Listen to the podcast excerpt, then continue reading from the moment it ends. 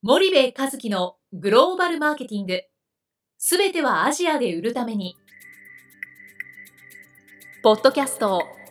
森部和樹のグローバルマーケティング。すべてはアジアで売るためには、過去10年間で1000社以上の海外展開の支援を行った森部和樹が、グローバルマーケティングをわかりやすく解説します。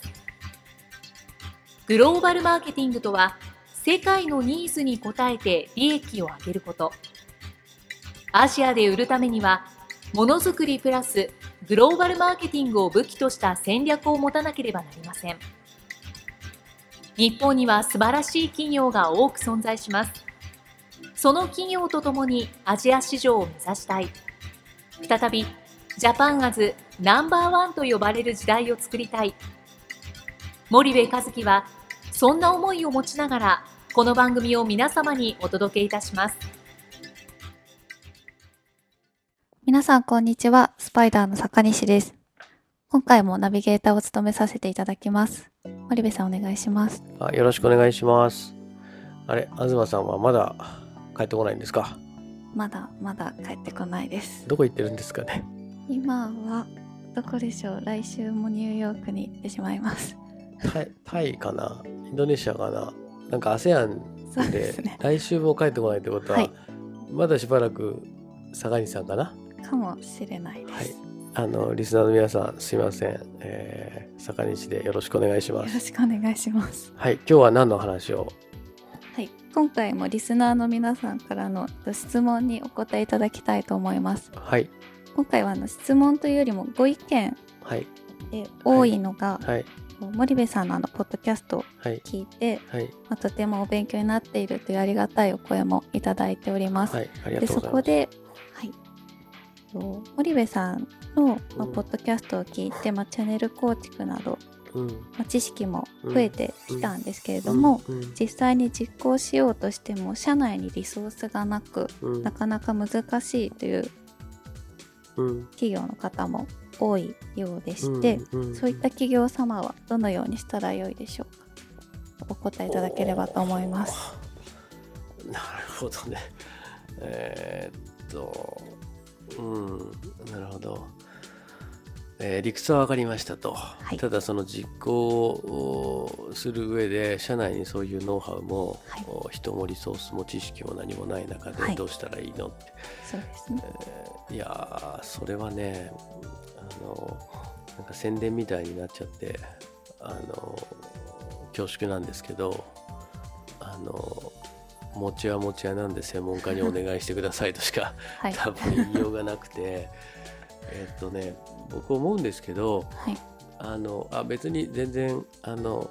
あの相談あのしてほしいからこういうこと言ってるんじゃなくてねあの相談していらないですけどね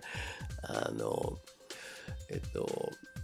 何かっていうとこう切り分けだと思うんですよね。うん、例えばその参入戦略をやるときに僕は、えっと、3C でファクトを把握しろ、はい、え 4P を競合と比較しろ、はい、でこの 3C のファクト事実把握と 4P の競合比較をすれば参入戦略が出来上がるっていうことを、まあ、再三この番組でも言ってきていて、はい、で僕はそうやって参入戦略を立ててますと。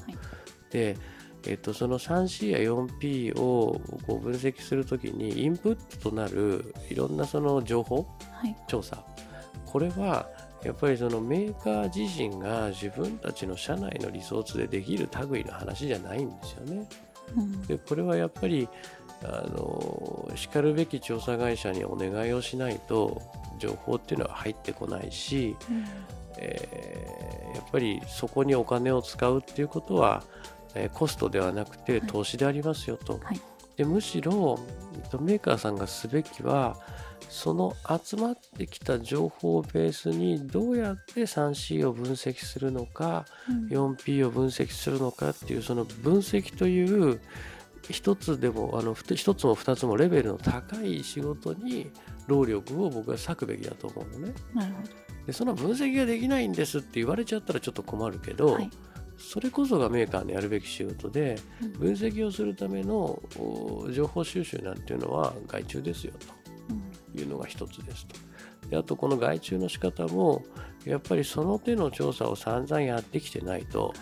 あのなかなかバイアスかかって事実は見えてこないし、うん、このインプットという情報が間違えばアウトプットという戦略は出てこない。が一つですよね。はい、でもう一つ、インプットという情報を詰め込んだら、アウトプットという革新的な戦略がパーンと出るかというとそうではない。うん、インプットっていう情報を単なるその情報なわけなので、はい。はい、これを革新的な戦略に変えるためには頭の中で化学反応を起こさないといけない、うん、つまりは知見や経験をベースに、えー、戦略を作っていくっていうことをやる、はい、でそこにこそ自分たちでもそれをやるんだけどそこにこそ我々のような客観的な第三者の専門家だったらどう見るのかどう分析するのかっていう知識を買うっていうね、はい、でもしそれをやらせたらね、うん、1カ国でそれが参考になったらそれをねいかにね自社のノウハウとして取り込めるかっていうのはすごい重要なんですよね。うん、いつまでもコンサル頼りじゃなくて、はい、いかに A 国は頼んだけど B 国 C 国は自分たちでやってみるとかね。うん、A 国ではどっぷり頼んだけど B 国 C 国ではちょっとちょっと合間合間でやらせてみるとかね、うん、そういうあの使い分け、はいがやっぱりすごく重要だと思うんですよ。うん。はい、でチャンネル構築に関しては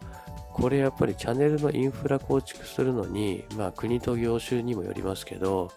私がやってもやっぱりその最短でインフラ作るチャンネルの土台インフラ作るのに8ヶ月から10ヶ月、で、えー、初回オーダーからあオーダーを回していくのにやっぱり、えー、2年目に突入しますと。うん、で、えー、オーダーがガンガン回り始めるのに3年目に突入するっていうこの1年から3年ぐらいの時間がこうかかっていくものだと思うんですね。はい、でこういうものはやっぱりあのうまく外部を使うっていうことは僕はなんか時間を買うっていうような話なので。うん、でそのうまく外部を使いながらそのノウハウをいかに内製化していくかっていうことを考えたらよくて、はいコンサルタントってぶっちゃけ使いようじゃないですか。自分たちよりも知ってる、はい、自分たちよりも早くやれる。多く知ってる。深く知ってる、こういう人たちをお金で買ってそのノウハウを瞬時に自社に取り込む、うん、そしてそれを自社のナレッジに変えて、はい、次の国では自分たちだけでやってみようみたいな、でそういうことを散々やってきた企業っていうのは海外事業部の企画とかさ経営企画が強いチームになってるよね、うん、もうすでにそういうことが自前でできるようなチームになっていて、はい、情報を収集してくるみたいな雑多な仕事だけを外に外注すればいいっていう、うん、インプットさえ入れてもらえれば後のアウトプットは自分たちで出せるよ、はい、みたいな状態に、えー、企業は強くなっていくわけだから、はい、なんかそこをねコストと見るか投資と見るかによってやっぱ僕はその企業の何て言うんだろう成長っていうのは大きく変わってく、えー、ると思っているので、うん、あの国内でね30年40年ねえー、セールスやってきた人がねいきなり海外でチャンネル作れっつったってねそれ10年経ったらできないですよ、うん、だからそういう意味ではうまく外部を使うっていうことをやられたらいいんじゃないかなと思うんですけどね、はい、ちなみにこの我が国日本国において、はい、チャンネル構築を専門としているコンサルタントは私以外にはいないはずです。そうですね、えー、私は会社設立、ホーム、ローム、財務、えー、そういうことは一切やりませんので、チャンネル構築のみ、えー、ひたすらやってきておりますので、そんな人間はいないはずです。はい、我が社長だけですね。はい、よろしくお願いします。はい、ということでなんか今日は宣伝みたいな話になっちゃったんだけど、はい、まあ、あのまだ時間があればあの引き続き質問にお答えしますがあの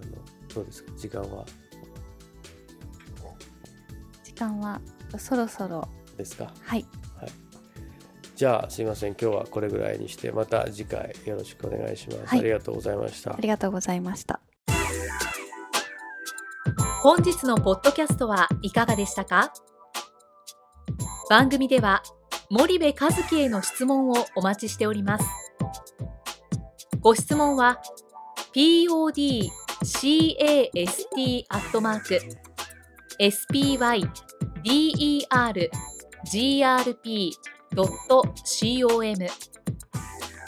ポッドキャストアットマークスパイダー grp .com までお申し込みください。たくさんのご質問をお待ちしております。それではまた次回お目にかかりましょう。